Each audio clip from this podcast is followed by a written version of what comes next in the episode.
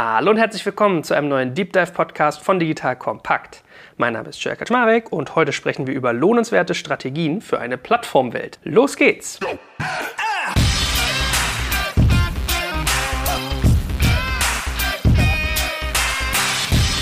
Ja, ich darf eine kurze Einführung geben zu dieser Folge, denn sie ist etwas ganz Besonderes. Sie hat nämlich auf einer großen Bühne stattgefunden, und zwar auf der Bühne der K5-Konferenz. So, und die K5, äh, ihr kennt sie ja vielleicht, wenn nicht, solltet ihr sie mal kennenlernen, das ist nämlich eine tolle Konferenz.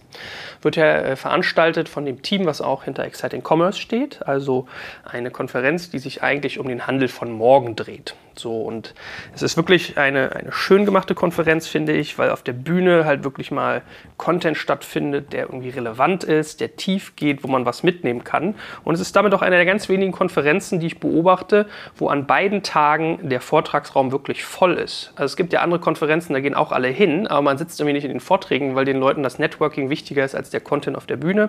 Das heißt, das ist bei der K5 anders, da nimmt man wirklich etwas mit. So, und um euch mal so ein Gefühl zu geben, Veranstaltungsort ist das äh, Estrell Hotel ne, in Berlin. Das ist ziemlich groß. Also die Halle, in der wir da aufgetreten sind, hatte so wirklich schon äh, doch deutliche Fußballfeldmaße. Mehrere tausend Leute passen rein.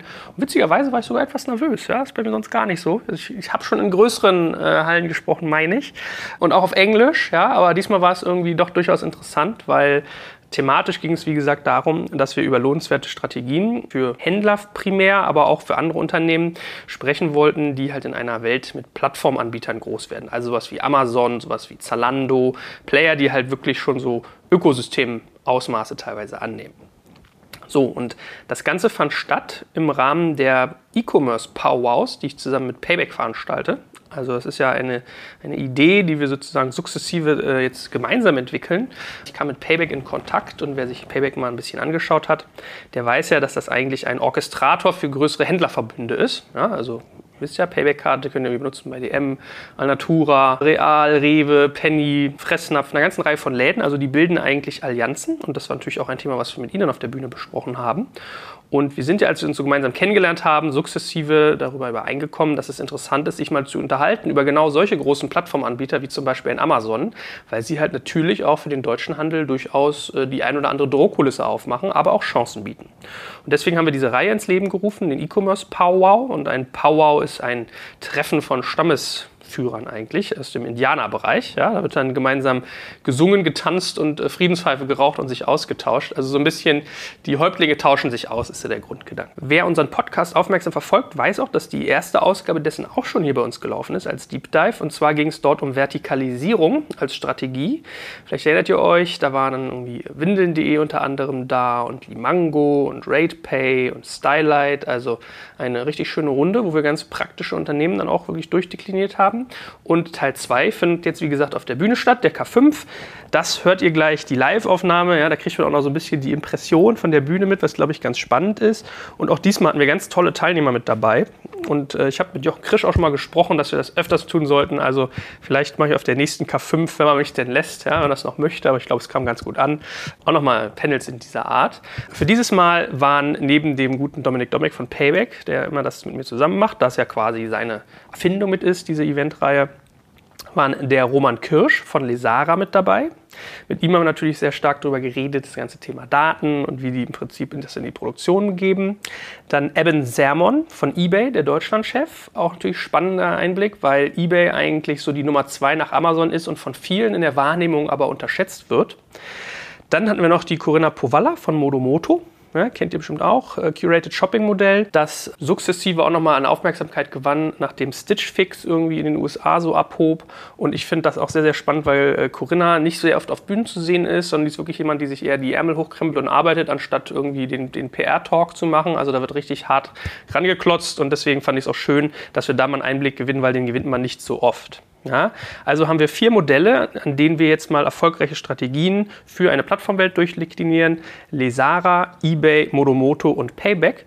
Und wer mit dabei war auf diesem Panel, war der gute Florian Heinemann, den ihr ja sicherlich alle kennt, ja, Venture-Experte, Online-Marketing-Experte Und der hat mit mir, so das fand ich total cool, hat wirklich Spaß gemacht, so die Zange gebildet, um diese Unternehmen mal wirklich, den mal auf den, auf den Zahn zu fühlen. Ja? Also kriegt ihr jetzt im Prinzip eine, eine kleine Reise, wie äh, schaut sich so ein Analyst wie ich irgendwie so ein Modell an und wie tut das ein VC wie der Florian. Ne? Also es wird wirklich so im, im Duett, werden die Firmen einzeln durchdekliniert. Dabei wünsche ich euch jetzt viel Spaß und freue mich, wenn ihr auch das nächste Mal wieder einschaltet. Werbung. Aufgepasst! Wenn du ein B2B-Unternehmen bist, möchtest du jetzt deine Sales Pipeline mit neuen B2B-Leads füllen und dafür empfehlen wir dir unseren Partner SalesViewer. SalesViewer lässt sich total einfach erklären. SalesViewer entschlüsselt nämlich Unternehmen, die deine Webseite besuchen und zeigt diese in Klarnamen an. Du und dein Team sehen also ganz genau, wer eure Webseite besucht und wofür sich diese potenziellen KundInnen interessieren. Und dann gibst du einfach Vollgas, denn du kannst diese Unternehmen dann ja zielgenau ansprechen und einfach zu neuen KundInnen machen. Im Marketing und Vertrieb ist das also eine Wahnsinnsunterstützung für die B2B-Lead-Generierung. Deshalb nutzen schon viele Marktführer wie Stepstone, Avato Systems, Spot5, Talon One oder die Vodafone-Tochter Grand Centric SalesViewer und generieren damit täglich neue B2B-Leads. Und wenn das für dich interessant ist, dann teste SalesViewer doch einfach mal kostenlos. Alles, was du dafür wissen möchtest, findest du unter folgender Weiterleitung digitalkompakt.de slash salesviewer. Und wie immer verlinke ich dir das auch auf unserer Sponsorenseite unter digitalkompakt.de slash Sponsoren. Das war's mit dem Werbespot. Vielen Dank, lieber Jochen, an dich und an dein ganzes Team, dass wir heute hier sein dürfen. Was wir tun werden, ist, dass ich wirklich mal versuche, mit dem Kollegen Heinemann zusammen, ja, also ich habe schon gesagt, ich bin heute so sein äh, Michael Andrak, was das äh, Kommunikations-Know-how angeht und äh, bei der Airtime vielleicht mehr der Harald Schmidt.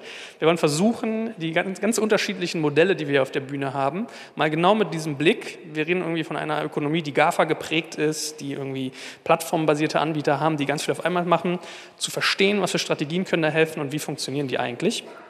And I would like to start out with eBay. And I'm switching into English because Eben uh, from eBay is English.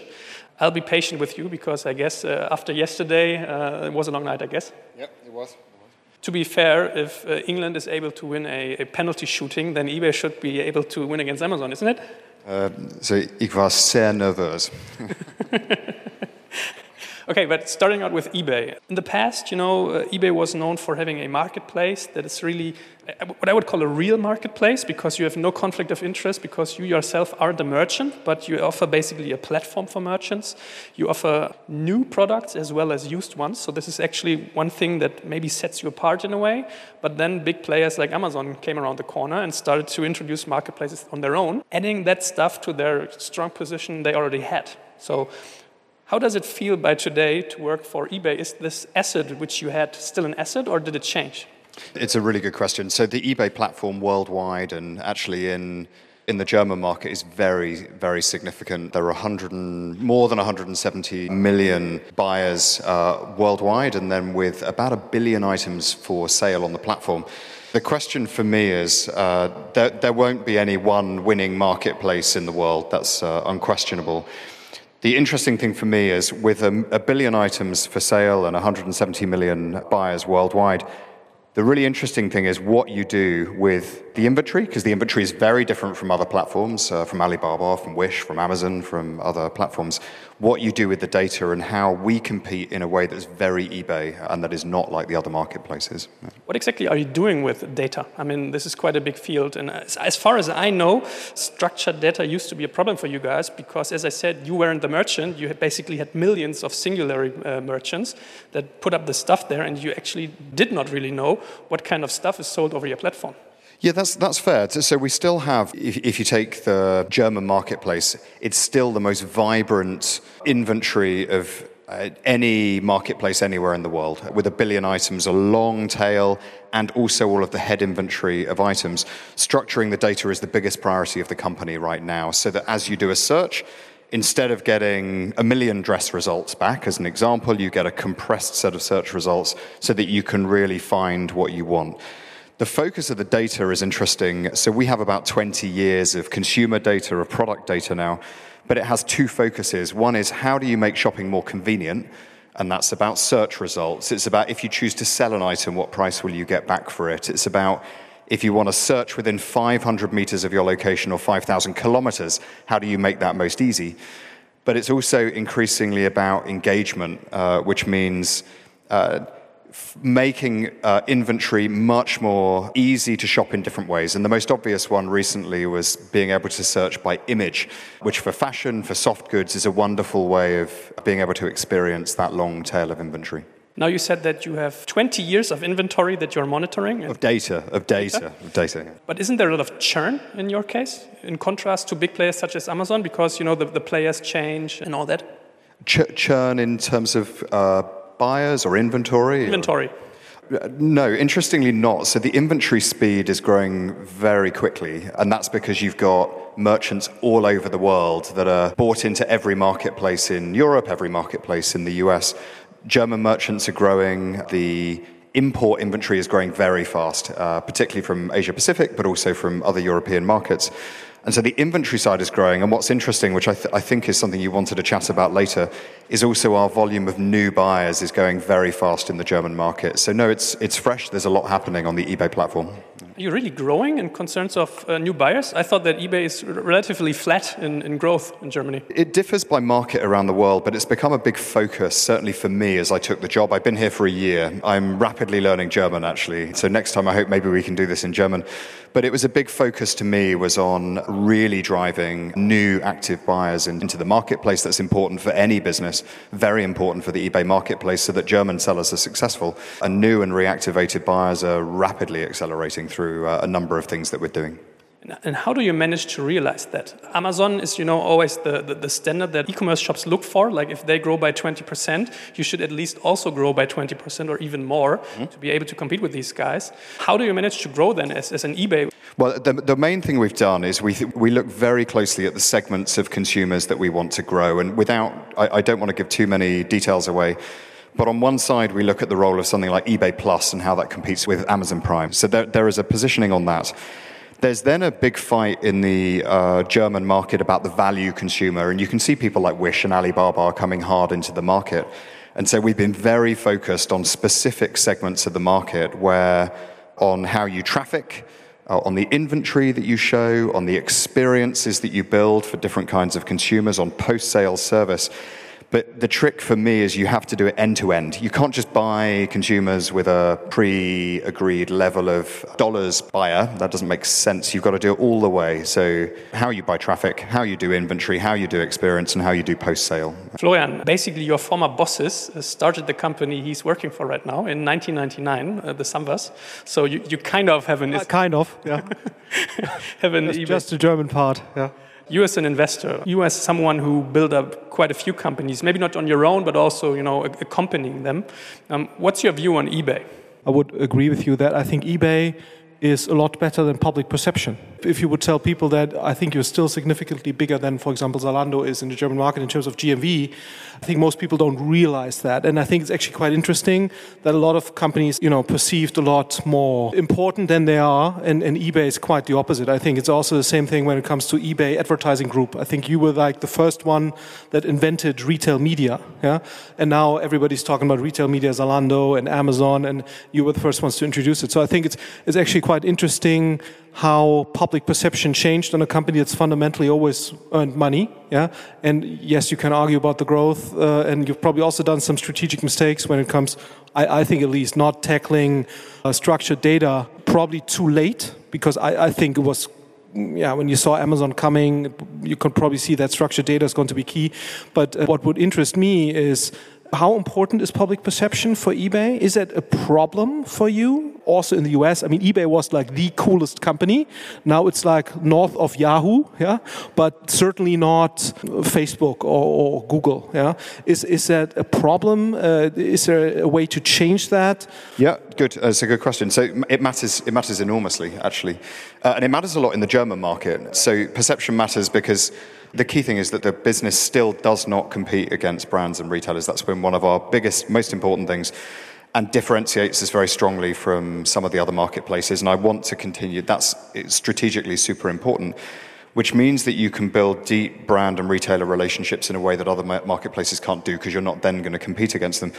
But the reality is the perception does need to change, and that's why brand invest- investment matters. That's why me coming and talking to industry matters enormously because I want to be able to represent German retailers and brands in a really strong, deep way. And I want consumers to understand that it's not just about used, because of course the past was the Drei zwei eins Mainz campaign. That's deep in the heart of the German consumer. Used and cheap, yeah? Yeah, Of course, of Yeah. course. I mean, that was. Uh, and, and the only other thing in the German market is that Klein and Zeigen is a super successful sub brand, uh, as is the core market. So there is a particularly difficult dynamic here, which we're working through, which is how Klein and Zeigen and eBay work together in partnership, because together they're huge, with about 42% of all shopping minutes in Germany. It's enormous. But there's a little bit of brand confusion. When I was talking to your uh, employees and colleagues, I basically learned that eBay is pretty much focusing on partnerships.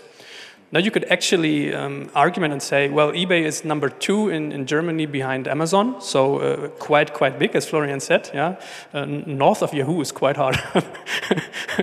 but No, a- a- And I think pretty much, and I think that's important. I think I don't know North. whether consumers actually perceive it this way. It's just more like the tech community, investor people will probably perceive it this way. Yeah. So, and, and I think that's not substantiated uh, so much. I think eBay is much better, or the substance is much better than the perception.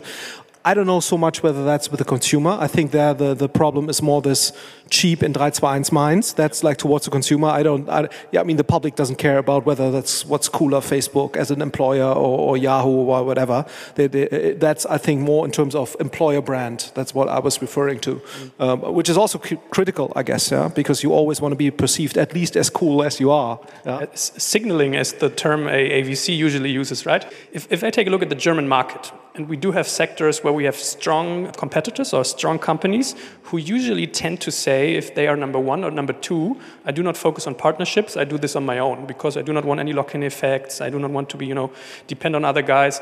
But you seem to be pretty open with that in that respect. Why do partnerships matter for you guys? Yeah, actually, I, I think they matter a lot. So what I'm seeing is the so the market the market industry in, in Germany is super competitive, and you can see it everywhere. You can see it in publishing, you can see it in retail. And so, as I uh, arrived in the market, I started to have some conversations with other brands, other industry players who were in similar positions and who wanted a partner on traffic, who wanted a partner on warehousing. I, I don't intend to start buying warehouses, that's incredibly expensive. But I would be very interested in partnering with people on providing the right kind of logistics services. So, where there is a suitable win win and there is a group of companies that want to partner together and we're in multiple discussions on multiple angles, I'm very open to doing that. But it's got to work within the company's P&L. And obviously, in particular, Amazon's P&L is a very different structure from eBay's. So, if I'm trying to summarize what we heard so far, because we're trying to find out strategies against uh, platform players, we had the inventory, which is unique, we had the brand aspect, we had the uh, partnerships. Anything else you would like to add? What makes eBay a strong competitor against Amazon? The thing to watch for so, the inventory angle is key to any market. So, without the breadth of global inventory, it's super important now. There's glo- increasing global demand. Their marketplaces don't work. So, the inventory is key. The thing that will be interesting, in my view, in the next five years, let's say, is how different marketplaces, and eBay in particular, use data and use new mechanisms to provide conve- convenience and engagement in really interesting ways. So, our first move into that has been the ability to shop by image. Voice shopping is obviously being pushed very hard. We've started on that in Messenger, Facebook's Messenger service, and with Google. So the interesting thing now is as there'll be differentiation by inventory and by depth of relationships with sellers and retailers, where it gets interesting is what companies decide to do with the data and how it's made useful for consumers. That's where eBay is going to invest very heavily and is investing already. Maybe last question in that respect. What I basically learn is you need to stay relevant for the customer and for merchants. What, what will you do or what will eBay do to stay relevant for merchants? Because as I said, marketplace, Amazon, the marketplaces tend to be a winner takes it all market. Yeah. So what is your strategy regarding the merchants? It's a very powerful platform for merchants, but it's also being invested in more. The company has recognized that over the last few years, we invested more on the buyer side of the marketplace than we did on the seller side of the marketplace. But the key thing for me is that we are a marketplace that helps sellers reach the 170 million global buyers. So, both for the domestic German market and for local consumers through something like Kleinanzeigen, as well as to the global market of buyers. That's the thing that's most important. And increasingly, we're getting brands and retailers that only want to work with eBay because there is something of a threat, depending which marketplace you work with, whether and how your data is used, yeah, to be open. And so the, the offering to sellers is come and partner with us. We will push your brand very hard. We will do that in a non competing way. And we will do that with a more and more engaging platform. A lot of our investment then for the sell side is increasingly in providing data on trending products, velocity of those items, likely price yield, so that you can manage sourcing more effectively. And there'll be more to come on logistics in the coming months. That's actually something which I don't fully understand because I think having this communication point vis-a-vis Amazon or against Amazon, I think such a strong one. Yeah, and I think a lot of people are putting marketplace into the same bucket, and I think the differentiation in philosophy from you guys and also from Alibaba, where I understand they have a similar philosophy in the sense we will never offer stuff ourselves. We'll not compete with you. And on Amazon, you have like Amazon is basically a walking conflict of interest. Yeah. So and and you guys don't. And I think that's something at least I perceive it doesn't get through pushed enough in terms of communication because I, I would argue that you can always say I'm the friend of brands uh, truly are. Yeah, I mean the only diversion you took was brands for friends, if I if I'm informed correctly. That's right. That's right. Where I still haven't understood why you actually did that. To be honest, I mean great for the founders, but that's a diversion from that strategy in a market I never really understood. But I think uh, apart from that, I would at least use it a lot more in terms of communication against Amazon, saying we are truly your friend. The same as Alibaba, yeah, because people always put Alibaba, Amazon, and and you guys in a similar bucket, and I think that's simply not yeah representing the, the, the situation. Point well made. I agree. Jetzt kommt ein kleiner Werbespot. Aufgepasst! Heute gibt's Werbung in eigener Sache. Wir wollen dich nämlich besser kennenlernen, weil viele hören Woche für Woche unseren Podcast und dabei wissen wir gar nicht immer, wer genau diese Leute sind. Und natürlich wollen wir ja aber wissen, wer du bist, um unseren Inhalt auch an deinen Interessen ausrichten zu können. Und um das zu ändern, habe ich eine Umfrage vorbereitet. Dort kannst du uns erzählen, wer du bist und wofür du dich interessierst. Und was du davon hast, naja, ich meine, je besser wir dich kennen, desto besser können wir unseren Podcast an deine Bedürfnisse anpassen. Und dann spreche ich auch keine Werbung mehr für Penispuppen und Online-Casinos ein, wo dich möglich ganz andere Dinge interessieren. Nein, kleiner Spaß und trotzdem, du tauschst fünf bis zehn Minuten deiner Zeit gegen viele Stunden noch bessere Unterhaltung und Tiefenwissen in der Digitalwirtschaft. Klingt für mich nach einer Win-Win-Situation und geh doch also daher mal auf die Seite digitalkompakt.de slash Umfrage. Fülle diese nach bestem Wissen und Gewissen aus und freue dich in Zukunft auf noch besseren Content auf Digital Kompakt. Ende der Werbung. I agree completely. So I think pu- pushing that angle harder in the German market is key. And the retailers and brands I have met with don't have full understanding of the differences between marketplaces. I totally agree. Okay, cool then. Thanks a lot. Danke. And we will have uh, Roman as the next guy being here on the hot chair between Dr. Heinemann and myself. Roman, ich komme mal zu äh, Lesara. Vielleicht sagst du mal ein, zwei Sätze dazu. Ich habe gelernt, ihr seid ein, ein Data Science Unternehmen und kein Händler. So stellst du euch immer vor. Äh, sag doch mal zwei, drei Sätze dazu für diejenigen, die dich noch nicht so im Detail gut kennen. Was euch genau ausmacht, was so euer Twist beim Geschäftsmodell ist und weswegen du sozusagen hier auch ein bisschen heute hier bist. Gern vielleicht in zwei, drei Sätzen. Also wir sind ein vertikal integriertes Unternehmen, was vorrangig Mode- und Lifestyle-Produkte verkauft. Unser Pitch für Kunden und Konsumenten ist, dass wir relevante Produkte schnell an den Markt bringen und das zu einem sehr, sehr guten Preis. Und auch, und das ist der Wettbewerbsvorteil gegenüber Marktplätzen, dann am Ebay, aber auch vor allem gegenüber Marktplätzen wie Wish, AliExpress und Co., dass wir das in einer konsistenten Qualität machen, was Lieferschnelligkeit, Branding, Produktqualität, Retourenmöglichkeiten und Co. angeht. Also ihr werdet ja ganz oft irgendwie mit Wish gebenchmarkt, die ja mehr so in der wirklichen Marktplatzlogik unterwegs sind. Das heißt, die stellen gar nicht selbst her. Und bei euch muss man eigentlich mal hervorheben, ihr seid wirklich eigentlich mit Selbsthersteller der Ware. Und was du Wir haben den harten Weg gewählt, ja. Also was du gerade gesagt hast, zieht auch so ein bisschen darauf ab, wenn ich mir bei dir eine M bestelle von euren Eigenmarken, dann ist das halt überall gleich, weil ihr die selber produziert und so äh, Sizing ist jetzt zum Beispiel kein Thema. Aber wie sehr ist denn, wenn du sagst, den harten Weg gewählt, sowas ein Nachteil, wenn du gegen jemanden wie Wish anstinkst, der wahrscheinlich so bei Steuern, Zoll und vielleicht auch irgendwie bei Arbeitsbedingungen vielleicht auch nicht mal so genau hinguckt, weil er halt wirklich Fabrikanten in China hat, wo du schon mal 20, 30 Prozent bei der Marge hinterher bist, weil der sich solche Sachen einfach schenkt. Klar, de definitiv. Es kommt immer darauf an, was die langfristige Philosophie ist und was für eine Art Kunden du ansprichst und wie du es ansprichst. Und wir glauben fest, dass mittellangfristig Kunden auch wirklich wenn sie bestellen, was erhalten wollen und auch was erhalten wollen, was genauso ausschaut, wie es, wie es bestellt wurde. Und ähm, wir halten im Grunde dieses Wish-Modell für sehr, sehr spannend grundsätzlich, weil es auch nochmal aufzeigt, dass man über Mobile First auch nochmal eine andere Zielgruppe erreicht, die vielleicht ein bisschen mehr ländlich ist, vielleicht ein bisschen äh, geringeres Haushaltseinkommen hat, vielleicht vorher Probleme hatte oder für die es zu kompliziert war, die viel mit Gamification und Personalisierung arbeiten. Das heißt, viele von den Mechanismen funktionieren sehr, sehr gut bei der Zielgruppe. Unsere Philosophie unterscheidet sich halt sehr, sehr stark, wenn wir darüber sprechen, wie wir dann die Produkte auch wirklich liefern und was wir auch going forward machen wollen, um den Kunden bei uns zu behalten in so einer Plattformwelt. Weil am Ende des Tages ist, glaube ich, unsere Strategie mehr und mehr darauf zu setzen, dass wir den Kunden halt noch mehr Erlebnisse auf unserer Plattform anbieten weil Fast Forward ein Amazon, aber auch ein Google und Facebook und Co. halt äh, wahrscheinlich noch auch sich vertikaler integrieren wollen und du gegebenenfalls in zwei, drei, vier Jahren wahrscheinlich über Voice oder selbst über das Google Interface oder das Facebook Interface irgendwie deine Einkäufe tätigen kannst und dann musst du den Leuten und den Kunden noch mehr Gründe geben, warum sie überhaupt auf deine App oder auf deine Seite gehen sollten und das kriegst du halt am besten hin, indem du Content produzierst, indem du halt nochmal Value Ads präsentierst, indem du halt versuchst, noch stärker zu personalisieren und die Leute halt und die Kunden emotional mal mitzunehmen. Und das ist etwas, was du in bestimmten Verticals halt sehr, sehr gut machen kannst. Und das ist auch unser Ziel. Wie viele Mitarbeiter seid ihr eigentlich und wie seid ihr so verteilt? Also wo liegt euer Fokus?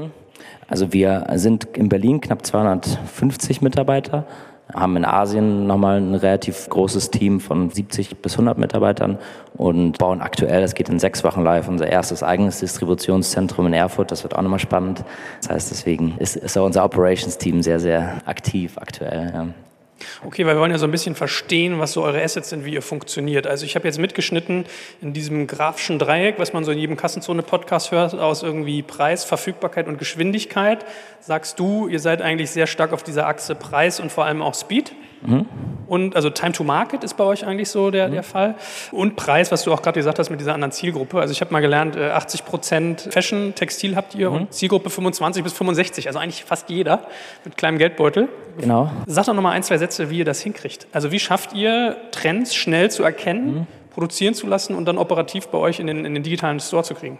Also es, es gab ja auch angestoßen von Florian vor ein paar Jahren äh, diesen Trend, dass man irgendwie Marketing auch sehr stark automatisiert und nicht mehr das Bidding irgendwie selbst macht, nicht mehr die Keywords selbst sucht, Cost Reporting automatisch macht und wir haben im Grunde dieses Element oder diese Philosophie mitgenommen und versucht das auch auf das ganze Thema Sortiment, also von was kaufen wir ein bis wie kaufen wir es ein und mit wem kaufen wir es ein, auch ein Stückchen weit zu automatisieren und datengetriebener zu machen.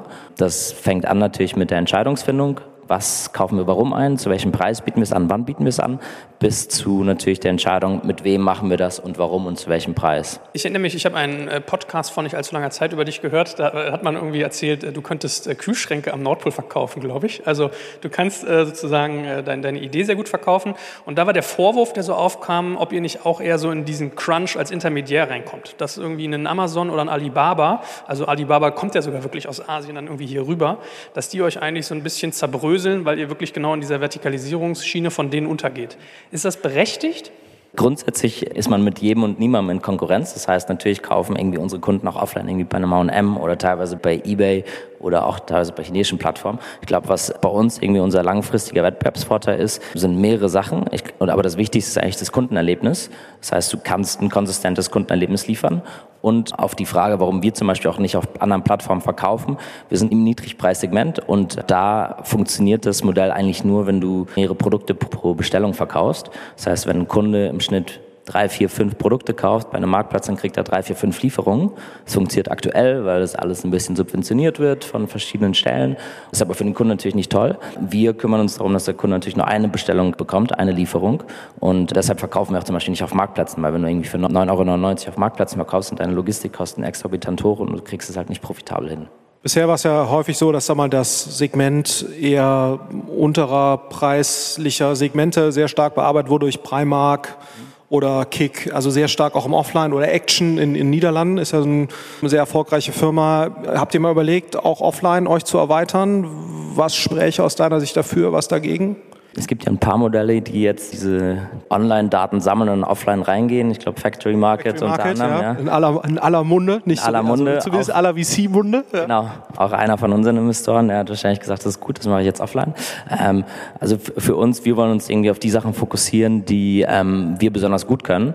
Und ähm, ja, wir haben zwei Outlets jetzt aktuell, die aber nicht unter unserer eigenen Marke äh, funktionieren und laufen. Aber das ist eher wirklich Retouren, Sell-off und nicht so sehr getrieben von dem Gedanken, dass wir auch. Das ist eher ein Verwertungsgedanke als jetzt ein Brandbuilding. Äh, genau. Okay. genau. Aber wenn du sagst, kleine Warenkörbe, die ihr mit möglichst vielen Produkten vollstopfen müsst, heißt ja eine Konsequenz, du hast gar nicht so viel Luft im Marketing. Also vermutlich hast du eine gute Conversion und ich würde mal tippen, auch nicht so hohe äh, Retouren. Würde ich, würde ich eigentlich nicht einstimmen. Wenn du es schaffst, dass die Leute halt wirklich ihre vier, fünf Produkte kaufen, dann kommt es eigentlich auf Warenkörbe, die trotzdem relativ vernünftig sind. Also wir arbeiten mit, kommt natürlich aufs Land an, aber in Deutschland mit über 60 Euro. Und du hast natürlich auch eine geringere Retourenrate und dann bist du auch gar nicht so weit von größeren Unternehmen entfernt, die gegebenenfalls viel, viel höhere Warenkörbe haben, aber dann 60, 70 Prozent Retourenquote. Mhm. Aber äh, bei Wish ist ja zum Beispiel so, dass die auch mal sagen, wir sind gar nicht so sehr die Anlaufstelle für Intentional Shopping. Also zu uns kommt man nicht, wenn man was sucht, sondern eher Inspirational Shopping. Ist das bei euch auch so, dass du das immer wieder schaffen musst, dass die die App aufmachen und irgendwie äh, sich inspirieren lassen? Klar, ich meine, das ist natürlich die Herausforderung. Das heißt, du schaust viel, viel mehr darauf, wie kriegst du Engagement auf der Seite hin und das ist im Grunde konsistent mit dem, was ich zu Beginn meinte. Man muss sich irgendwie als jeder Händler irgendwie überlegen, wie kriege ich es hin, dass ich wirklich dem Kunden genügend Gründe gebe, damit er irgendwie auf meine Seite kommt und nicht über wir sprechen viel über Amazon hier, aber ich meine, wahrscheinlich die genauso großen Konkurrenten sind irgendwie ein Google, ein Facebook und Co.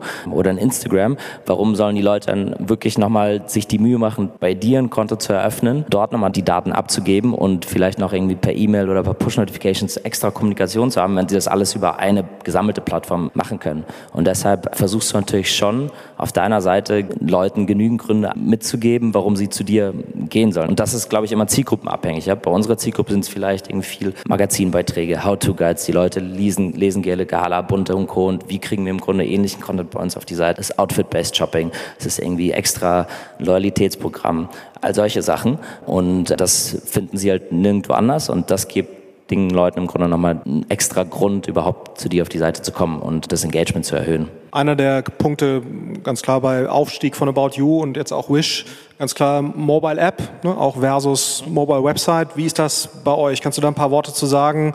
Ihr habt eine Mobile Website, ihr habt auch eine App. Wie wichtig sind die beiden im Verhältnis zueinander? Wie würdest du das einschätzen, auch vielleicht auch für als Learning für die, die ja. hier sitzen? Kann man heute ohne vernünftige Mobile App überhaupt noch erfolgreich E-Commerce machen? Also ich glaube, man braucht eine Mobile App ab einem gewissen Level. Vor ein, zwei Jahren war so ein bisschen der Trugschluss, dass die Leute gesagt haben, brauchst eine Mobile App, dann sind die Leute viel, viel engagierter und die Kohorten gehen hoch und Conversion Rates gehen hoch. Was die Leute natürlich vergessen haben, ist, dass die Leute, die sowieso am loyalsten sind, halt die App runterladen und im Average sich das irgendwie gar nicht so viel groß was, was nimmt. Aber für diese Art von Kunden, für die, die loyal sind und die im Schnitt, es hängt halt vom Händler ab, aber die Top 5, 10 Prozent machen wahrscheinlich 40, 50 Prozent des Umsatzes, 80 Prozent des Gewinns. Wenn du da nochmal 10, 15, 20 Prozent mehr Frequenz rausbekommst und einfach mehr Top of Mind bist, weil du Mobile Real Estate einnimmst, dann ist es auf jeden Fall eine super Sache. Das heißt, auch bei uns sind es knapp 80 plus Prozent des Traffics und des Umsatzes, der über mobile Endgeräte generiert wird. Der App-Share ist bei knapp 15 bis 20 Prozent. Jetzt im Sommer geht er natürlich ein bisschen hoch. 15 bis 20 Prozent von allem, nicht von dem Mobile-Share. Genau, von allem. Mhm. Und ich glaube, da ist auf jeden Fall nochmal Luft nach oben. Aber man muss auch realistisch sein, dass es auch genauso viele One-Time-Kunden gibt oder Leute, die einfach limitierte, vor allem in unserem Kundensegment, die haben einfach teilweise limitierten Speicherplatz auf, auf dem Handy oder wollen sich halt nicht irgendwie 100 Apps vollstopfen, sondern die durchschnittliche Kunde hat irgendwie 20, 30, 40 Apps, je nach Kundensegment. Und das heißt, nicht jeder wird konvertieren. Ja. Investiert ihr in ein separates Mobile-App-Entwicklungsteam? Also, ja, also, also ihr habt komplett getrennt. getrennt ne? Genau. Also ich glaube, das ist auch nochmal ein ganz interessantes Learning für Leute hier, dass man eben wirklich sagen kann, okay, Mobile App heißt halt nicht nur mal eben die Mobile Website in eine App, sondern eigentlich separates Produktmanagement, separate Entwickler und so weiter. Ne? Also fangen bei Designs immer mit den kleinsten Geräten an, wo am wenigsten Real Estate ist, weil normalerweise Entwickler und Produktmanager und Designer immer die Idee haben, dass man eher mehr reinnehmen sollte als weniger. Das heißt wirklich auf das Kleinste reduzieren. Und dann, wenn wir dann irgendwie auf die größeren Geräte gehen, iPhone 7, 8, 9, 10 und Co. oder bei unserem Fall als Samsungs, dann überlegen wir uns sehr, sehr genau, warum sollte vielleicht noch ein extra Element mit reinkommen oder nicht. Aber grundsätzlich ist weniger häufig mehr. Ja. Hervorragend, da wir auch so ein bisschen auf die Zeit gucken müssen. Äh, danke dir schon mal ganz herzlich. Also man hat gemerkt, glaube ich, ganz viel so Prozesskontrolle, Qualitätsprüfung der, der Waren, Mobile-Kompetenz, Datenkompetenz äh, sind so gefühlt, so, was ich mitgenommen habe. Habe ich noch was vergessen, wo du sagen würdest, sind so Assets gegen einen Plattform-Player? Ich glaube, jeder muss sich halt die Frage stellen, ob er partnern kann mit einer Plattform oder nicht oder ob es Sinn macht. In unserem Fall macht es halt aufgrund der Economics nicht so viel Sinn.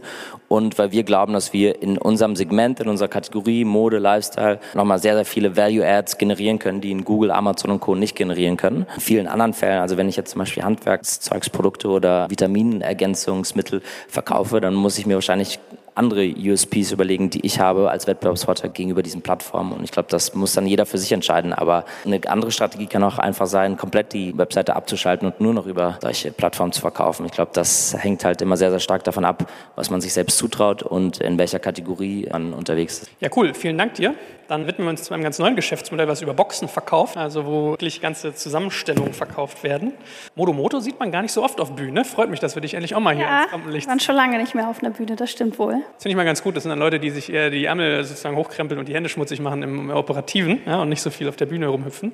Gibt doch mal so dem, dem Publikum, viele kennen euch bestimmt, aber trotzdem so einen kleinen Abriss, wie Modomoto funktioniert, was so euer Twist ist beim Geschäftsmodell, was ihr genau eigentlich seid. Sehr gerne. Also Modomoto ist ein Personal Shopping Service für Männer. Das heißt, der Mann kann sich bei uns anmelden, gibt Auskunft darüber, was er gerne für Kleidung bekommen möchte. Größen, Farben, Marken, alles Mögliche, was man halt so wissen muss damit man ein anständiges Paket äh, zusammenstellen kann. Danach macht sich die Stylist äh, ans Werk. Anhand dieser initialen gegebenen Daten wird eine Auswahl zusammengestellt. In der Regel gehen so 12 bis 15 Teile in eine Box rein. Das heißt, wir landen bei einem Vorretourenwarenwert von 800 bis 1000 Euro. Das geht dann raus an den Kunden. Der Kunde hat die Möglichkeit, das in Ruhe zu Hause anzuprobieren und schickt dann alles wieder zurück, was ihm nicht zugesagt hat. Und alles, was ihm natürlich zugesagt hat, behält er. So, das ist so der reguläre Verlauf. Und das Schöne an dem Geschäftsmodell ist, dass eben eine persönliche Beratung stattfindet, anders als zum klassischen E-Commerce, wo das eben nicht vertreten ist. Gleichzeitig hat aber auch die Bequemlichkeit von einem klassischen E-Commerce, dass er einfach gar nicht raus muss, sondern eigentlich den Point of Sale nach Hause geschickt bekommt und dann in Ruhe mit seiner Frau, Freundin mal die Sachen anprobieren kann. Okay, also Curated Shopping als Ansatz und was man schon mal gleich lernt eigentlich als Assets, die ihr sozusagen bei euch in der Hand habt, ist einerseits so dieses ganze Service-Gedanke im Sinne von Personalisierung auf die Nutzer eingehen, ist dieses ganze Thema Speed, Convenience, weil ich nehme mal an, also bei Roman haben wir jetzt gelernt, Zielgruppe ist eher so kleine Geldbörse. Bei euch sozusagen, ihr habt nur Männer, können wir ja auch mal gleich mal drüber reden, warum ja, das genau. für Frauen nicht gemacht wird.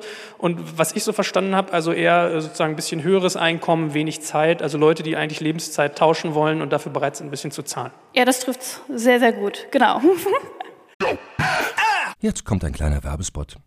Aufgepasst! Wusstest du, dass HR-Teams heutzutage mit mehr Aufgaben denn je konfrontiert sind? In der aktuellen Studie HR Trends, die Zukunft der Personalarbeit 2024 von Sage, wurden HR-Teams aus sieben verschiedenen Ländern und über 20 Branchen befragt, um top aktuelle Insights in der Entwicklung des Personalwesens zu geben. Sage entwickelt HR-Tools und Software für dein Unternehmen, um Lohnabrechnungen, Personalmanagement, Buchhaltung und mehr zu vereinfachen. So, und die Studie von Sage zeigt unter anderem, dass ganze 91% der HR-Teams angeben, dass ihre Arbeit Arbeitsbelastung im letzten Jahr zugenommen hat, aber gleichzeitig glauben 79 Prozent der Befragten, dass Automatisierung ihre Prozesse zukünftig verbessern und Zeit sparen kann. Ebenfalls spielt auch KI eine große Rolle. Derzeit nutzen etwa ein Drittel bereits Chatbots wie ChatGPT in ihren Prozessen und circa drei Viertel der PersonalleiterInnen sind sich bereits sicher, dass KI die Arbeitsweise im HR revolutionieren wird. Du merkst, die Studie ist vollgepackt mit Statistiken, überraschenden Erkenntnissen und Tipps für HR-Führungskräfte, die vorankommen wollen und zeigt eine Momentaufnahme der sich stetig wandelnden Rolle von HR heute. Am besten schaust du dir die Studie HR-Trends, die Zukunft der Personalarbeit 2024 selbst an. Unter digitalkompakt.de slash Sage, S-A-G-E, kannst du sie dir komplett kostenlos herunterladen. Und wie immer findest du alle Infos auch auf unserer Sponsorenseite unter digitalkompakt.de slash Sponsoren. Werbung Ende.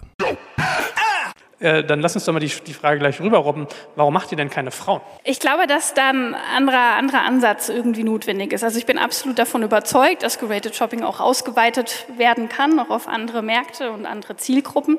Aber ich denke, dass es bei der Frau nicht eben so dieser, der Convenience-Gedanke oder die Bequemlichkeit ist, die da triggern würde. Also bei beim Mann ist es ganz klar, äh, die meisten Männer gehen einfach nicht gerne einkaufen verbringen lieber die Zeit zu Hause bei ihren Kindern oder gehen gerne am Samstag ins Stadion zum Fußball. Aber bei der Frau ist es ja doch noch mal ein bisschen anders. Ne? Die Frau geht ja eigentlich leidenschaftlich gerne einkaufen am Samstag mit ihren Freundinnen und diesbezüglich müsste man das Ganze schon etwas anders denken.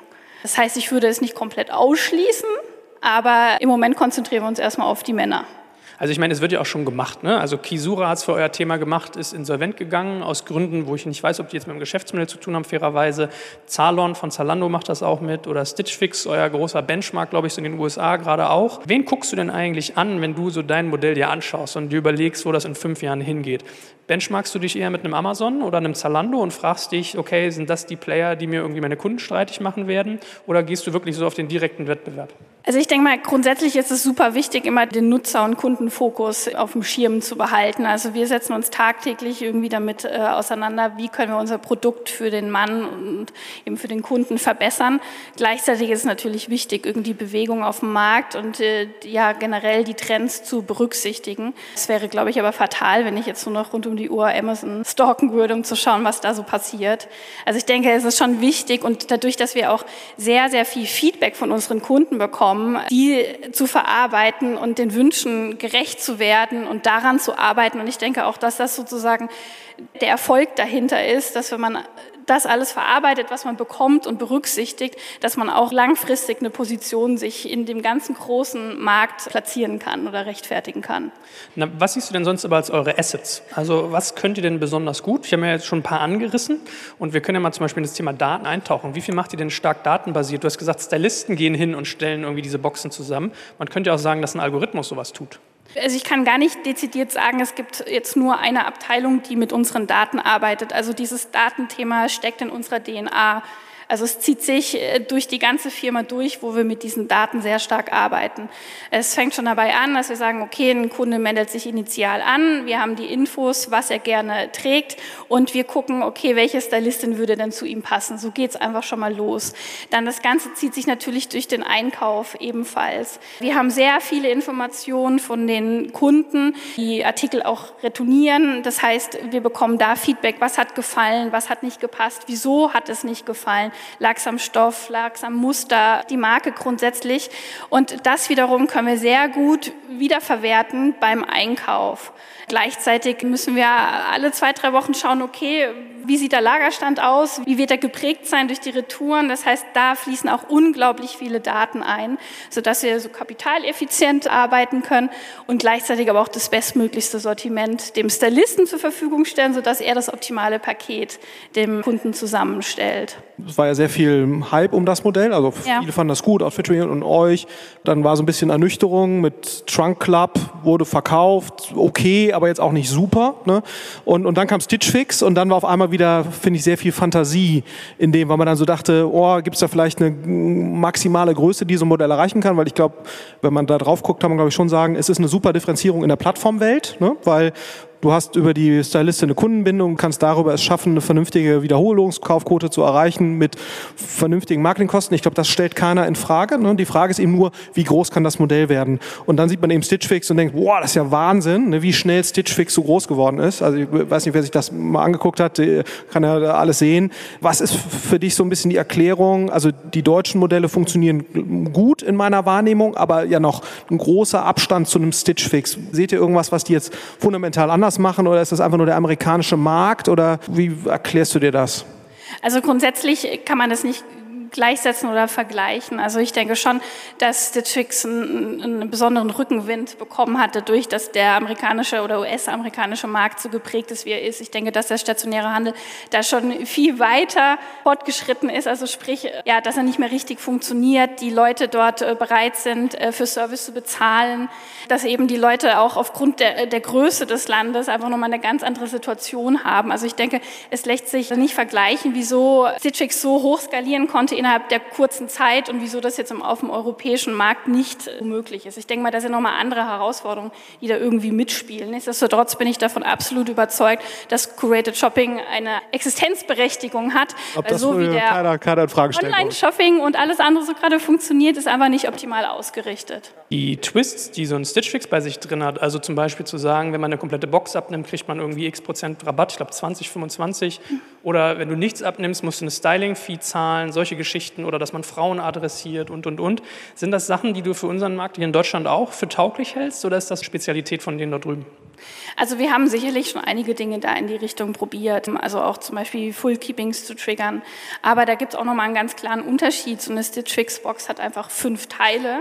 Der Warenwert im Vorretouren ist garantiert nicht bei 800 bis 1000 Dollar, sondern wesentlich geringer. Das heißt, wenn ich da ein Incentive draufsetze, zu sagen, okay, behalte doch alles, dann kriegst du fünf bis zehn Prozent, dann ist es wesentlich realistischer, dass das umgesetzt wird. Wenn ich hingehe und sage, behalte doch die gesamte Box mit den 15 Teilen, du kriegst zehn Prozent, ist es halt trotzdem immer noch ja verhältnismäßig sehr wenig zu dem Vorretourenwarenwert, den wir rausschicken. Von dem her ist das nicht ganz so ja, übertragbar und hat diesbezüglich auch nicht bei uns gefruchtet. Du hattest ja eben eingangs auch ganz viel äh, darüber geredet, dass Daten eigentlich so zu eurer Kern-DNA gehören.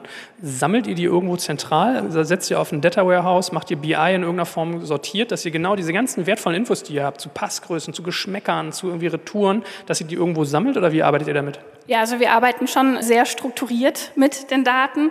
Die Fashionbranche ist dahingehend ja total verrückt an mancher Stelle. Und wir haben uns einfach dazu entschlossen, die ganzen Informationen an den Artikel auch ranzumatchen. Das heißt, wir haben da schon eine sehr ja, durchdachte Struktur in den Daten vorliegen, mit denen dann die BI arbeiten kann. Was ist denn mit so Playern wie einem Zalon, die angedockt sind an einen Zalando? Also mancher hat ja auch irgendwie gedacht, Curation ist für ihn mehr ein Feature als ein eigenes Geschäftsmodell. Seht ihr da irgendwie große Vorteile bei denen, dass sie halt irgendwie aus so einem Zalando-Lager schöpfen können, dass die vielleicht einen Kundenstamm haben, den sie anschreiben können und so weiter? Oder merkst du diese Vorteile gar nicht so sehr? Also ich denke, sie haben sicherlich gewisse Vorteile, aber sie haben auch gewisse Nachteile. So muss man das ganz klar sagen. Sie haben natürlich den Kundenstamm, sie haben natürlich ein gefühlt unendliches Lager, ne? aber sie haben dafür sicherlich auch wieder andere Herausforderungen, das irgendwie alles zusammenzuführen, auch äh, den Weg, den sie gewählt haben mit den nicht angestellten Stylisten, das alles irgendwie planbarer zu machen oder greifbarer zu machen. Ich denke mal, die haben ganz andere Herausforderungen, als wir sie haben. Ich muss ganz klar sagen, wir haben uns ja für den Weg entschieden, alles komplett in-house zu machen, sodass alles wie so ein Zahnrad funktioniert. Und ja, wir sind davon überzeugt, dass das dem Modell auch gut tut und im Endeffekt auch beim Kunden wiederum ankommt, auch gerade was so die Themen Convenience und so angeht. Wie viel kannst du eigentlich aus so einem Kunden rausholen? Weil ich könnte mir vorstellen, wenn du ihm zu oft so eine Box zustellst, dann kippt so ein Modell auch und es geht irgendwie in Churn und es ist irgendwie so ein Frustfaktor da. Habt ihr so einen Sweet Spot für euch rausgefunden? Also grundsätzlich muss man daher sagen, dass der Mann da etwas einfacher gestrickt ist als die Damen. Also die Damen können ja gar nicht genug kriegen. Also sprich, zwei, dreimal in der Saison einkaufen ist kein Thema. Aber wir haben festgestellt, dass es für den Mann am besten funktioniert und dementsprechend dann auch in unserer Partnerschaft, die wir da aufgebaut haben, wenn der Mann alle drei bis vier Monate eine Box bekommt. Also eigentlich ganz klassisch zum Saisonauftakt. Wie wichtig oder unwichtig sind Eigenmarken bei euch? Weil man könnte ja meinen, der ignorante Mann checkt das sowieso nicht. Das heißt, ich kann ihm da auch irgendwelche T-Shirts für 30 Euro reinpacken, die nur 3 Euro in der Herstellung. Also nutzt ihr Eigenmarken viel? Spielt das eine große Rolle oder ist das immer noch ein Drittmarkengeschäft primär? Also Eigenmarken ist ein super spannendes Thema für uns. Dieses Jahr ist auch komplett sozusagen im Fokus von Eigenmarken. Da gibt es unterschiedliche Gründe. Natürlich erstmal naheliegend, die Margen sind super attraktiv, aber nichtsdestotrotz, was wir einfach halt auch jetzt in den letzten Jahren gelernt haben, ist, wie müsste das Kleidungsstück eigentlich aussehen. Wir haben so viele Informationen vom Kunden erhalten, wie das perfekte T-Shirt auszusehen hat da wäre es eigentlich verwerflich, wenn man das ignoriert. So, das heißt, es ist definitiv für uns ein Thema, das weiter äh, aufzubauen und damit sehr stark zu arbeiten. Aber wir sind im Moment noch am Anfang. Das heißt, es ist schon noch sehr stark Drittmarkenorientiert. Und was auch noch ein Punkt ist, was wir auch immer wieder feststellen, abgesehen von dem, okay, das passt nicht oder der Stil ist nicht richtig oder die Farbe oder der Stoff, dass wir halt auch feststellen, dass der Mann oftmals einen Bedarf hat, den wir gar nicht stillen können. Da könnten wir noch so viele Marken in die Kette einreihen und die Ware von denen beziehen. Es gibt einfach manche Dinge, die werden nicht produziert. So. Und das ist sicherlich auch was, wo ich sage, das ist so naheliegend, das zu machen und es wäre fatal, da irgendwie die Augen zu verschließen. Lass uns doch vielleicht auch nochmal abschließend einen Satz sagen, so zu eurer Wachstumsgeschichte. Ihr seid ja sehr stark ohne Investments gewachsen, also zumindest keine signifikanten VC-Investments wie Outfittery zum Beispiel. Ihr habt auch nicht irgendwie große Marketingmaschinen angeworfen und seid irgendwie ins Ausland ganz schnell expandiert, sondern habt eher so sehr gebootstrapped, langsames, gesundes Wachstum gewählt und habt dann mit The Cloakroom euch irgendwie erweitert, indem ihr zugekauft habt. Kannst du nochmal rekapitulieren, wie es dazu kam und ob du es auch normal so machen würdest? Ja, ich würde es definitiv wieder so machen. Warum ist das schlau, so zu wachsen? Ich denke immer, dass wir sehr stark gewachsen sind. Wir hatten zwar nicht, sagen wir mal, so, so tiefe Taschen oder dass ich nicht so eine große Grundausstattung, aber das macht einem erfinderisch. Und ich denke, wir haben uns sehr gut fokussiert. Wir haben, was wir gemacht haben, wir haben eine komplette Prozesskette in-house aufgestellt, inklusive der eigenen Logistik relativ früh, weil wir gemerkt haben, das ist das Beste für das Modell und haben einfach darüber auch sehr kapitaleffizient arbeiten können. Da bin ich immer wieder wieder froh, weil ich denke, wenn ich mehr Geld gehabt hätte, wäre ich erstmal rausgegangen und hätte wahrscheinlich Doc Data Geld geliefert und gesagt, so wickel mir das mal alles ab. Das passt aber absolut nicht für das Geschäftsmodell, wenn man überlegt, dass Retouren eigentlich inkludiert sind und zum Tagesgeschäft gehören. Und es sind lauter solche Dinge, wo ich sage, wir mussten aber frühzeitig drüber nachdenken, wie gehen wir mit der Situation um und agil und flexibel sein. So, und von dem her finde ich das eigentlich gar nicht verkehrt, dass wir nicht eben so eine große Grundausstattung hatten. Und ich muss aber dazu sagen, dass wir trotzdem sehr stark gewachsen sind für das, was reingeflossen ist. Okay, dann ganz herzlichen Dank auch dir. Was ist sozusagen so dein Kern-Takeaway? Was würdest du sagen, wenn wir über Plattform reden? Abschließend zusammengefasst, was, was siehst du so als eure Stärken, die euch irgendwie auszeichnen, da zu überleben? Also ich denke, dass, wie gesagt, die, die Kombination aus diesem datengetriebenen, aber weiterhin mit diesem Personal Touch. Das ist ja mal konkret. Hervorragend, dann danke ich dir ganz herzlich. Fehlt dir nur noch der Kollege Dominik mit äh, Payback, nicht wahr? Ich habe dich äh, vorgestellt oder dein, dich und dein Unternehmen als äh, Orchestrator, ne? der irgendwie Partnerschaften baut, der Verbünde baut und das auch schon seit 20 Jahren. Warum funktioniert das bei euch? Weil eigentlich, wenn man sich sonst mal Verbünde anguckt, also wir haben jetzt irgendwie mit äh, Verimi irgendwie einen relativ bekannten, der gerade so mehr oder minder krachend gescheitert ist und es gibt auch noch ein paar andere, die wir aufzählen könnten. Was ist so ein bisschen eure Secret Source an Payback, dass ihr irgendwie im Prinzip sowas hinbekommt? Vielleicht, wenn man noch mal zehn Schritte zurückgeht, das, das Interessante, da habe ich die ganze Zeit gedacht, gerade beim Zuhören, ist, dass wir in jedem Vertrag, der vor 20 Jahren geschlossen worden ist, und da war ich noch bei eBay, immer schon von Plattformen gesprochen haben. Also das, was wir ja eigentlich sind, ist eine Plattform. Wir haben bestimmte Besonderheiten, und zwar die Besonderheit, dass es sehr stationär angefangen hat und dann immer digitaler geworden ist. Und die zweite Besonderheit ist, dass wir eine Plattform sind, wo unsere Partner sowohl auf uns agieren, als auch über uns reden, wenn wir nicht auf dieser Plattform sind. Das ist ja sehr, sehr selten. Ja? Das heißt also, wenn ich zu DM gehe, wenn ich zu Rewe gehe, dann reden sie über uns. Ein Händler, der auf einer Plattform zum Beispiel listet, redet ja auf seinen eigenen Properties, äh, wenn wir da jetzt mal den digitalen stationären Vergleich machen, nicht über die Plattform. Ja? Das heißt, äh, wir, wir, wir sind und waren schon immer eine Plattform, die, die wir aufteilen würden nach Bonusplattform und Loyalty-Plattform. Wir sind dann immer mehr eine Marketing-Plattform geworden. Und die letzte Stufe, in der wir jetzt gerade uns befinden, weil sie wieder alles miteinander vermengt, ist eigentlich eine Mobile-Plattform. Und ich glaube, das ist ein Teil der Antwort auf das, was du gerade gefragt hast. Also es gibt verschiedene Gründe dafür, warum das funktioniert hat, was weltweit nicht sehr oft ist. Ne? Weil so, so, so Kollaborationen und Koalitionen haben eigentlich immer die Gefahr, dass am Anfang die CEOs zusammensitzen und sagen, das macht total Sinn. Dann werden gemeinsame, sich in den Arm nehmende Pressekonferenzen gemacht und danach scheitert es an den Grabenkämpfen und der Hybris der einzelnen Unternehmen, äh, eben doch nicht miteinander richtig kollaborieren zu wollen, zu können oder dergleichen. Dann löst es manchmal noch einer raus und versucht es alleine zu machen, aber dann stimmt die ganze Logik nicht und dergleichen. Und ich glaube, bei uns ist es so, dass es deswegen funktionieren kann, weil tatsächlich wir eben auch eine Plattform anbieten für die Partner, die es mit uns machen und verschiedene Plattformen anbieten, die tatsächlich auch sehr, sehr sinnstiftend sind, weil wir eine neutrale Entity sind. Also das heißt nicht, nicht die Unternehmen sich zusammensetzen und sagen, wir machen das schon irgendwie und dann irgendwann der Egoismus der einzelnen Firmen dazu führt, dass es eben doch nicht läuft. Und wahrscheinlich noch alle möglichen weiteren Konzepte, unter anderem, dass jeder unserer Partner wirklich das Gefühl hat, dass das, was er da mit uns macht, ein Bestandteil seines Geschäfts ist und nicht eine Dienstleistung, die er von irgendwo einkauft. Jetzt kommt ein kleiner Werbespot. Aufgepasst! Wusstest du, dass HR-Teams heutzutage mit mehr Aufgaben denn je konfrontiert sind? In der aktuellen Studie HR Trends, die Zukunft der Personalarbeit 2024 von Sage, wurden HR-Teams aus sieben verschiedenen Ländern und über 20 Branchen befragt, um top aktuelle Insights in der Entwicklung des Personalwesens zu geben. Sage entwickelt HR-Tools und Software für dein Unternehmen, um Lohnabrechnungen, Personalmanagement, Buchhaltung und mehr zu vereinfachen. So, und die Studie von Sage zeigt unter anderem, dass ganze 91% der HR-Teams angeben, dass ihre Arbeit Arbeitsbelastung im letzten Jahr zugenommen hat, aber gleichzeitig glauben 79 Prozent der Befragten, dass Automatisierung ihre Prozesse zukünftig verbessern und Zeit sparen kann. Ebenfalls spielt auch KI eine große Rolle. Derzeit nutzen etwa ein Drittel bereits Chatbots wie ChatGPT in ihren Prozessen und circa drei Viertel der PersonalleiterInnen sind sich bereits sicher, dass KI die Arbeitsweise im HR revolutionieren wird. Du merkst, die Studie ist vollgepackt mit Statistiken, überraschenden Erkenntnissen und Tipps für HR-Führungskräfte, die vorankommen wollen und zeigt eine Momentaufnahme der sich stetig wandelnden Rolle von HR heute. Am besten schaust du dir die Studie HR-Trends, die Zukunft der Personalarbeit 2024 selbst an. Unter digitalkompakt.de slash Sage, S-A-G-E, kannst du sie dir komplett kostenlos herunterladen. Und wie immer findest du alle Infos auch auf unserer Sponsorenseite unter digitalkompakt.de slash Sponsoren. Werbung Ende. Jetzt sehen euch ja ganz viele auf der Endkundenseite als die Karte im Portemonnaie. Was aber viele gar nicht wissen ist, du hast ja eigentlich sehr deutlich gerade schon selber gesagt, dass ihr halt wirklich eine Marketingmaschinerie seid. Von daher lass uns doch mal ein bisschen Zahlen auch irgendwie durchkauen. Wie viel Mobile Installs habt ihr? Wie viel Post schickt ihr raus? Wie viel Newsletter? Wie ist eigentlich sozusagen so eure Aufstellung bei dem, was ihr tut? Das erinnert mich ein bisschen an das, ich hätte das genauso zusammengefasst, wie du gesagt hast vorhin in Bezug auch auf eBay, wo ich auch noch viel Herzblut habe für die Firma und wo, glaube ich, auch die, die Wahrnehmung nochmal eine andere ist, als sie tatsächlich im Markt ist. Und ich glaube, das ist bei, bei Payback ist es in Bezug auf die digitale Dimension ist es genau das Gleiche. Also wir haben über 30 Millionen Kunden in, in, in Deutschland, wir haben 15 Millionen äh, App-Downloads in Deutschland. Wir haben einen Geschäftsanteil im Digitalen, der weit über dem Marktschnitt liegt. Also das heißt, wir haben diese Digitalisierung und Mobilisierung in den letzten Jahren, glaube ich, in einer Form, also ich meine, wer hat 15 Millionen Apps im deutschen Markt, sind nicht besonders viele Plattformen.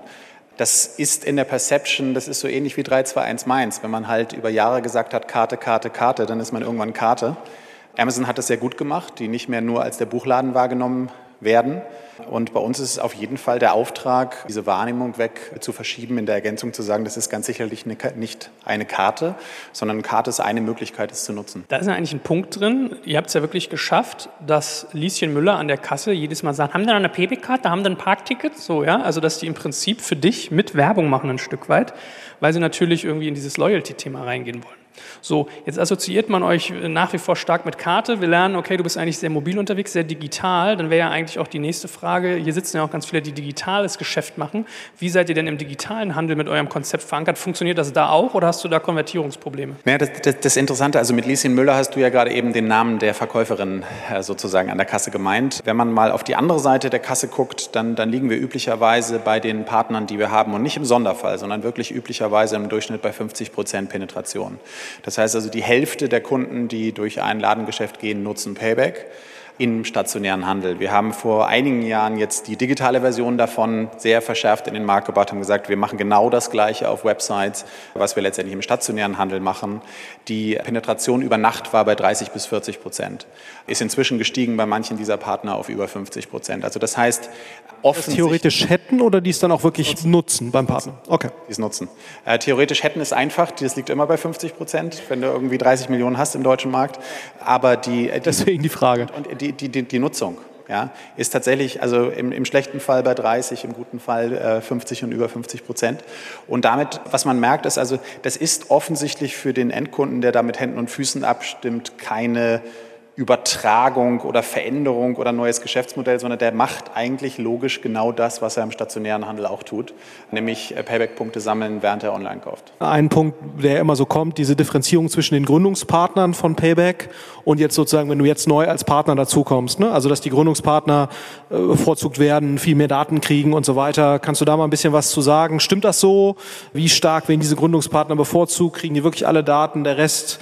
Weil eigentlich muss man ja sagen, ne, wenn man denkt, okay, Plattform Plattformwelt, die haben alle bessere Profile als ich selbst. Als einzelner Händler ist ja die logische Schlussfolgerung, ich packe das alles zusammen und dann bin ich bei so einem Modell, wie ihr es jetzt seid. Ne? Trotzdem ist jetzt zumindest meine Wahrnehmung, dass es schon Händler gibt, die bei euch mitmachen, auch eine Menge, auch große, aber dass es jetzt nicht für die Leute so eine logische Entscheidung ist, jetzt bei Payback mitzumachen, gerade wenn du eben nicht Gründungspartner bist oder so eine einfache, wie man das eigentlich meinen sollte. Wo, woran liegt das? Kannst du da ein bisschen was zu sagen? Ja, ich, das ist, glaube ich, relativ vielschichtig. Also jetzt nicht, nicht, nicht besonders schnell und besonders einfach zu beantworten. Also zum einen ist es natürlich so, das hat nichts mit Gründungspartnern zu tun, äh, vorneweg, sondern zum einen ist es natürlich so, dass ich je nach Größe in dem Verbund, und wir sind eben sehr, sehr ein klarer Verbund dort mit sehr klaren Verbundregeln, die durchaus UN-artig miteinander ausdiskutiert werden, was auch Teil des Erfolges ist, weil jeder eben sich da auch beteiligt fühlt, dass natürlich je nach Partnermodell und je nach Involvement äh, da drin auch die Zugriffe auf die Möglichkeiten, auf die Marketingplattform und so weiter sich in Teilen unterscheiden.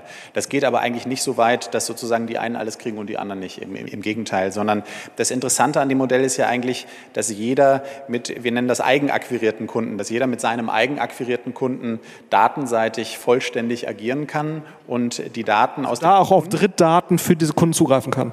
Absolut, mhm. genau. Und aber auch auf die Daten der nicht eigenakquirierten Kunden, also die durch einen anderen der Partner akquiriert worden sind, sozusagen buchend zugreifen kann. Und das ist grundsätzlich und für jeden hinzukommenden immer so. Und eine letzte Facette ist nochmal, wir, wir haben ein sehr, sehr großes Affiliate-Geschäft. Das ist auch so ähnlich wie bei eBay, glaube ich, dass das keiner so richtig weiß. Sind wir mit Sicherheit in den Top 3 im deutschen Markt, was Publishing angeht. Wenn wir uns das angucken, dann hat das etwas weniger Rechte als die offiziellen Partnerschaften, die tatsächlich auch Checkout integriert sind und dergleichen. Das ist auch nochmal ein Faktor davon.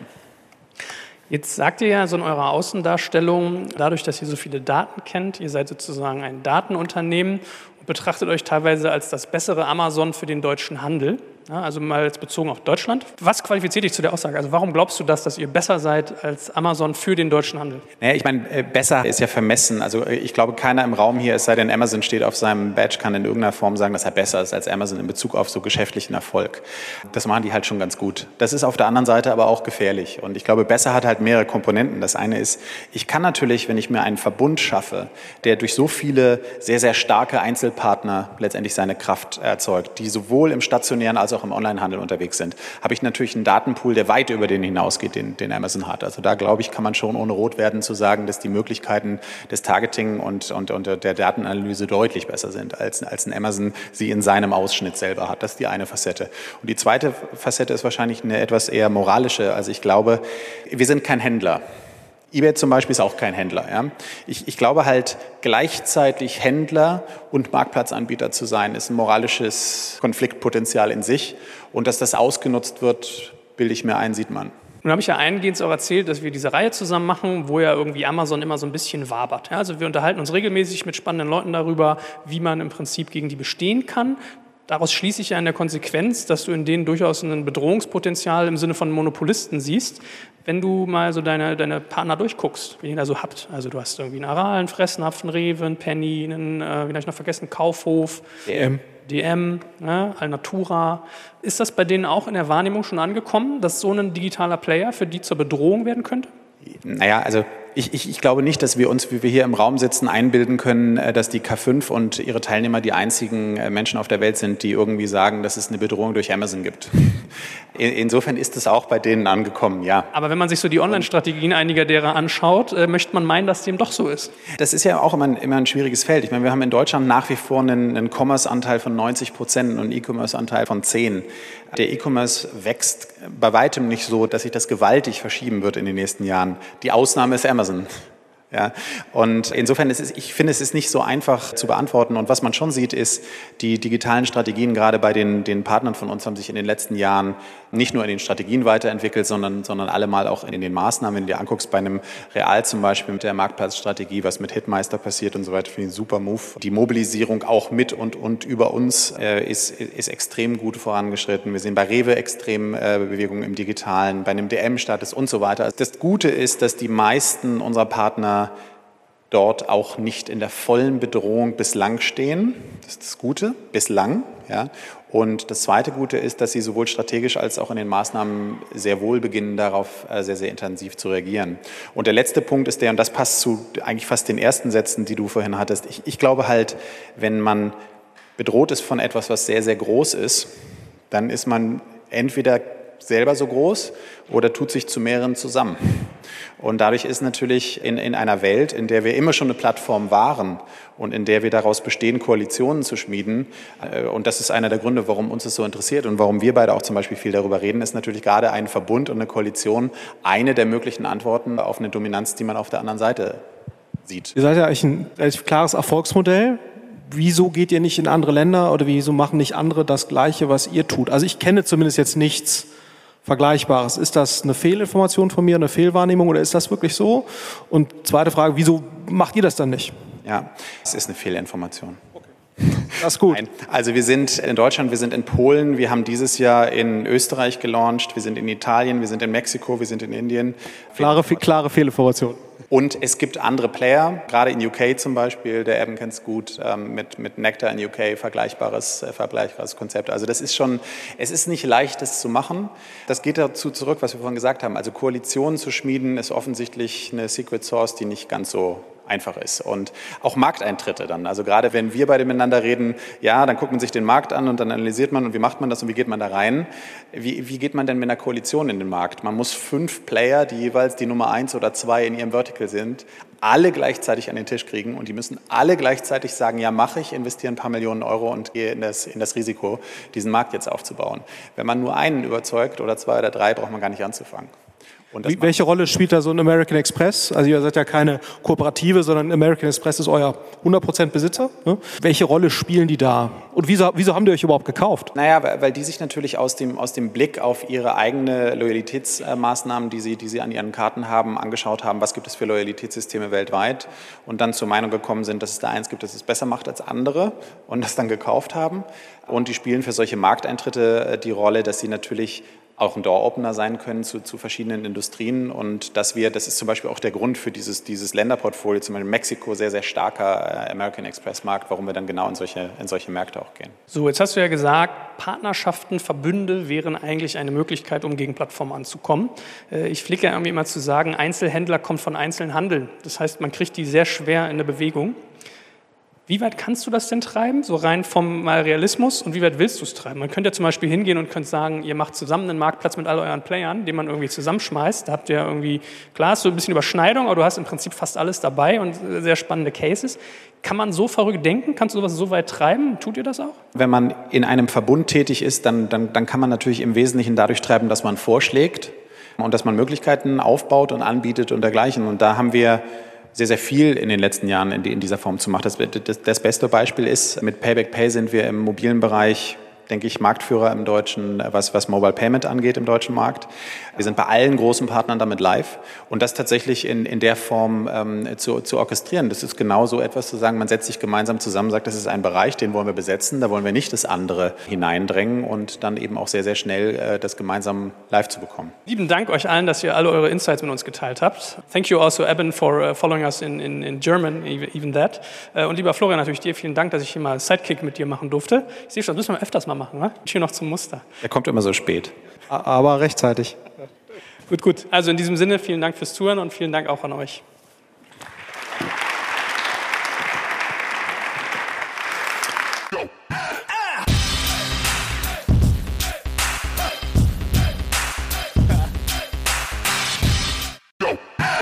Jetzt kommt ein kleiner Werbespot. Aufgepasst! Wusstest du, dass HR-Teams heutzutage mit mehr Aufgaben denn je konfrontiert sind? In der aktuellen Studie HR Trends, die Zukunft der Personalarbeit 2024 von Sage, wurden HR-Teams aus sieben verschiedenen Ländern und über 20 Branchen befragt, um top aktuelle Insights in der Entwicklung des Personalwesens zu geben. Sage entwickelt HR-Tools und Software für dein Unternehmen, um Lohnabrechnungen, Personalmanagement, Buchhaltung und mehr zu vereinfachen. So, und die Studie von Sage zeigt unter anderem, dass ganze 91% der HR-Teams angeben, dass ihre Arbeit Arbeitsbelastung im letzten Jahr zugenommen hat, aber gleichzeitig glauben 79 Prozent der Befragten, dass Automatisierung ihre Prozesse zukünftig verbessern und Zeit sparen kann. Ebenfalls spielt auch KI eine große Rolle. Derzeit nutzen etwa ein Drittel bereits Chatbots wie ChatGPT in ihren Prozessen und circa drei Viertel der PersonalleiterInnen sind sich bereits sicher, dass KI die Arbeitsweise im HR revolutionieren wird. Du merkst, die Studie ist vollgepackt mit Statistiken, überraschenden Erkenntnissen und Tipps für HR-Führungskräfte, die vorankommen wollen und zeigt eine Momentaufnahme der sich stetig wandelnden Rolle von HR heute. Am besten schaust du dir die Studie HR-Trends, die Zukunft der Personalarbeit 2024 selbst an. Unter digitalkompakt.de slash Sage, S-A-G-E, kannst du sie dir komplett kostenlos herunterladen. Und wie immer findest du alle Infos auch auf unserer Sponsorenseite unter digitalkompakt.de slash Sponsoren. Werbung Ende.